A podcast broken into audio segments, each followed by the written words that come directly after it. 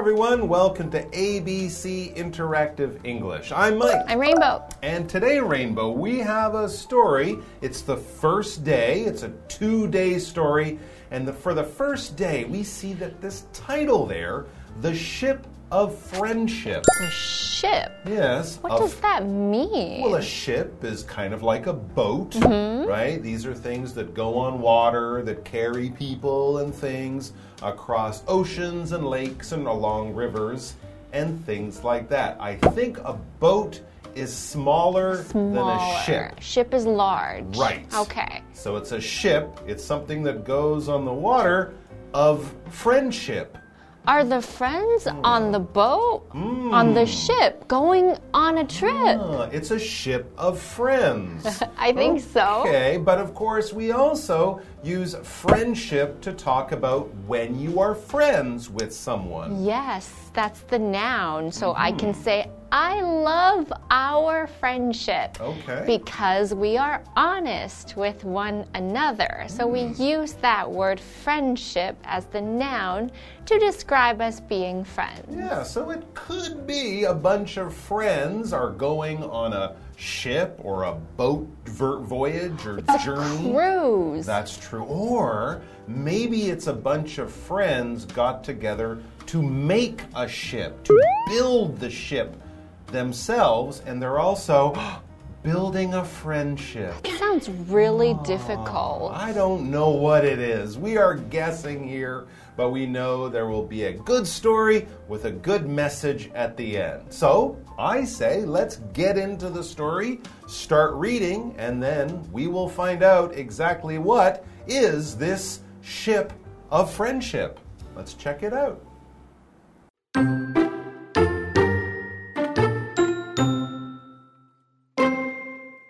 Friends were at sea when a storm sank their ship. Luckily, they survived and made it to an island. It was small and like a desert.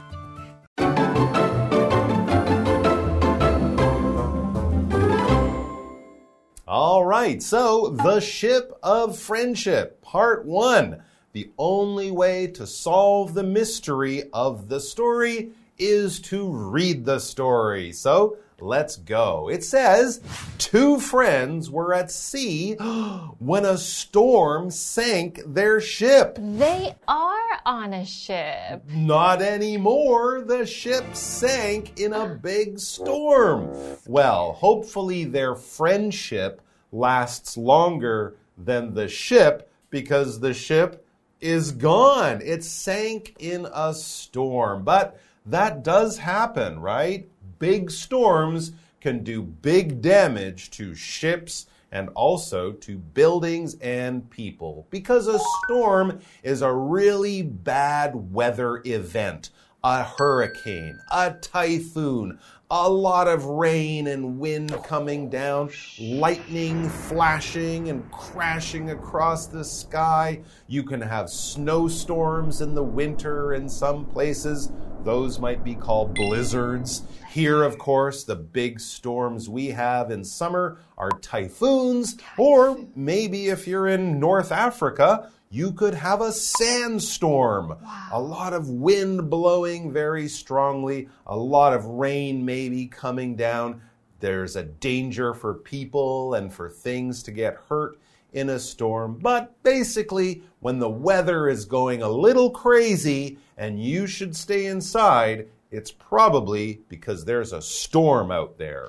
And when the storm is really bad and you're on the sea, mm-hmm. sometimes it could cause boats or ships to sink. Oh, and what that means is that the ship is going under the water and everybody's gonna be not be able to breathe because they're under the water and they're going down and down and down and down and then they're all gonna die. So mm. sinking is the action of going down in the water. So if you put something very heavy in the water, it would sink. If you put a little rubber duck on the top, it would float. So floating is the opposite of sinking. Floating means staying on the water. Sinking means falling down. There you go. If you want to know about sinking, Just watch the movie Titanic. Oh, yeah. Okay, so back to the article. Let's see what happens. It says, luckily, they survived and made it to an island. It was small and like a desert. So they are very lucky that they didn't die. They actually floated and floated and floated onto an island, which is a land surrounded by water in the middle of nowhere. But they did survive. That's right. If you're in a situation where you could die, like a big storm, like a car accident. Maybe you get a terrible disease that could kill you, but you don't die. You well survived. done. Congratulations. You have survived. You have successfully not died when you could die. Ah. So we would use this word to talk about a terrible experience a very, very dangerous experience that could or does sometimes kill people, but you or a friend or the people in the news story, the people who don't die in the earthquake, plane crash, typhoon, those people survive. They are Ooh, still alive, safe. but it was a dangerous situation. It was very dangerous, mm. but at this point, they come to a place that's like a desert. Mm. Now, a desert is a place with a lot of sand that's very dry. So everywhere is covered in sand and nothing else. And you might see some camels in the desert, but there's not a lot of water because that place is very dry. So for example, if you go to somewhere like Dubai, you can see a beautiful desert and ride some camels. And this is a word that is interesting because notice there's only one S.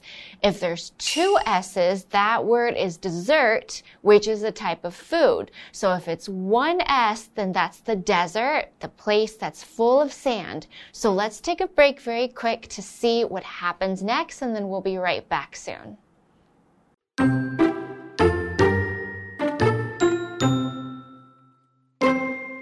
They didn't know what to do, so they agreed to pray to God.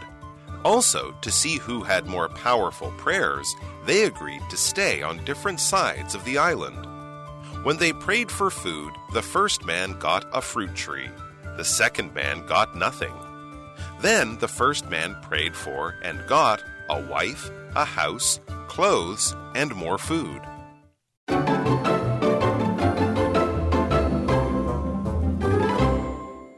I wonder what's going to happen to these friends on a place that's an island that's like a desert. So the article says they didn't know what to do. So they agreed to pray to God.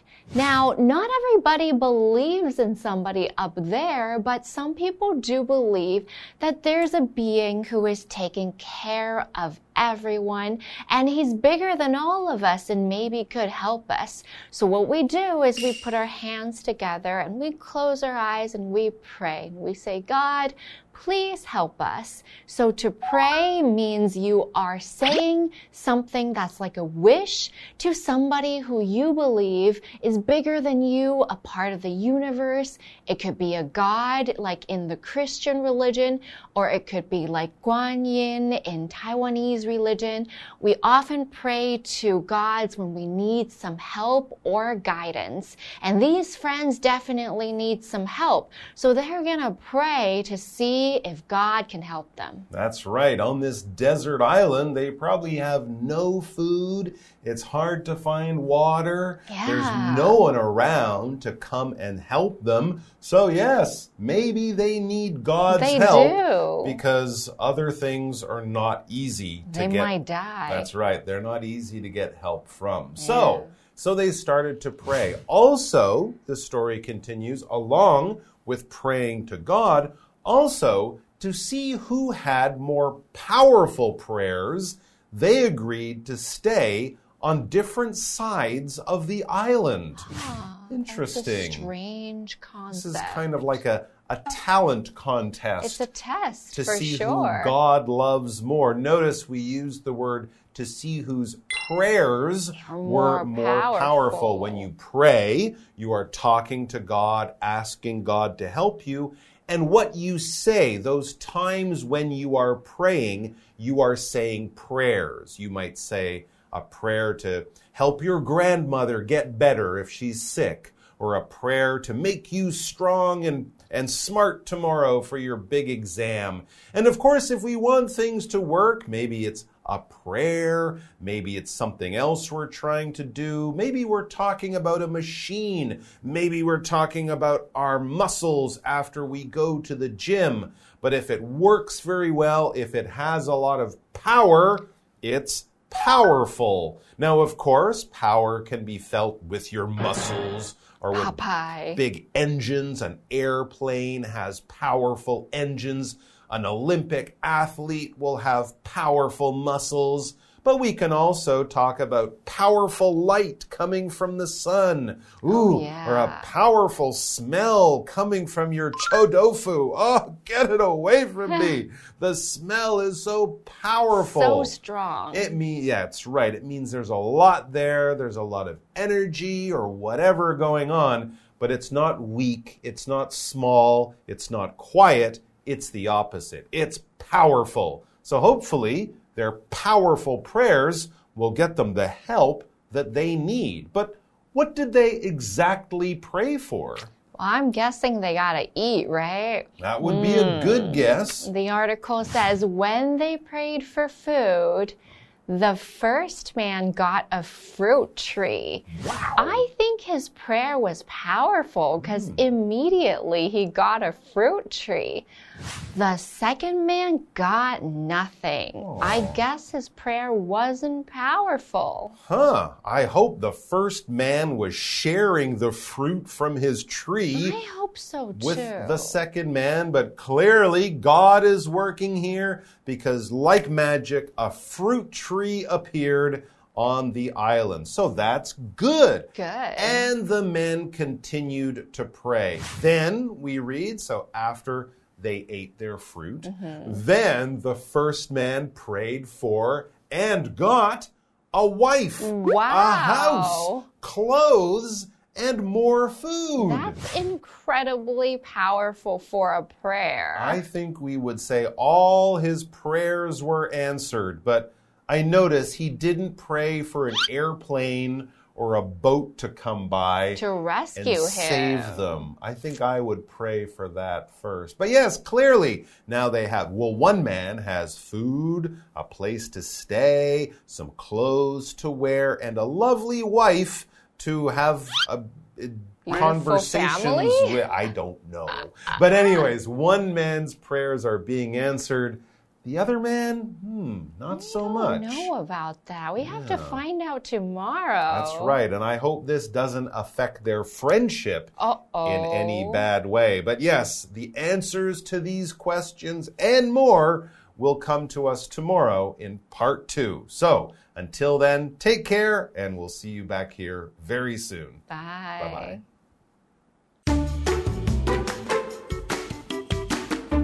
Two friends were at sea when a storm sank their ship. Luckily, they survived and made it to an island. It was small and like a desert. They didn't know what to do, so they agreed to pray to God.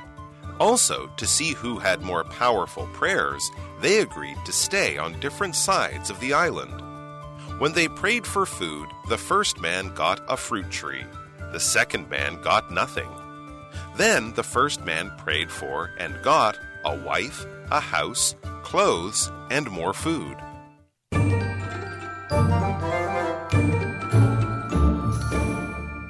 Hi, I'm Tina。我们来看这一课的重点单字。第一个，storm，storm 名词，暴风雨。Some trees came down in the storm。一些树木在暴风雨中倒下了。下一个单字，sink，sink 动词，使下沉，使陷入。它的三态是 sink、sank、sunk。The ship sank to the bottom of the sea。那艘船沉入海底了。下一个单字 survive，survive 动词，活下来，幸存。Some trees cannot survive in cold places. 有些树无法在寒冷的地方存活。最后一个单字，desert，desert 名词，沙漠。Jack was lost in the desert for a week. Jack 在沙漠里迷路了一个星期了。接着我们来看重点文法。第一个，make it，达到、完成某件事情。我们来看看这个例句。My team made it to the finals! My team made it to the finals! Can you believe this? Oh, yes. 下一个文法，agree to 加动词， 达成协议，同意做某件事情。agree 在这里是一个不及物动词，前面的主词是两个人以上。我们来看看这个例句：My sister and I agree to clean the kitchen together。我妹妹跟我同意一起打扫厨房。最后一个文法，pray to somebody。Pray for something 就是指向某人祈祷，或者是祈求某事物。Pray 的后面因为受词的不同，所搭配的介系词也要跟着变化哦。我们先来看看 pray to somebody 的例句。My mother prays to God every morning。我妈妈每天早上都会向上帝祷告。接着我们再来看看 pray for something 的例句。We're praying for good weather for tomorrow's picnic。我们祈祷明天野餐时有个好天气。 以上就是这一课的重点单词跟文法，我们下一课再见，拜拜。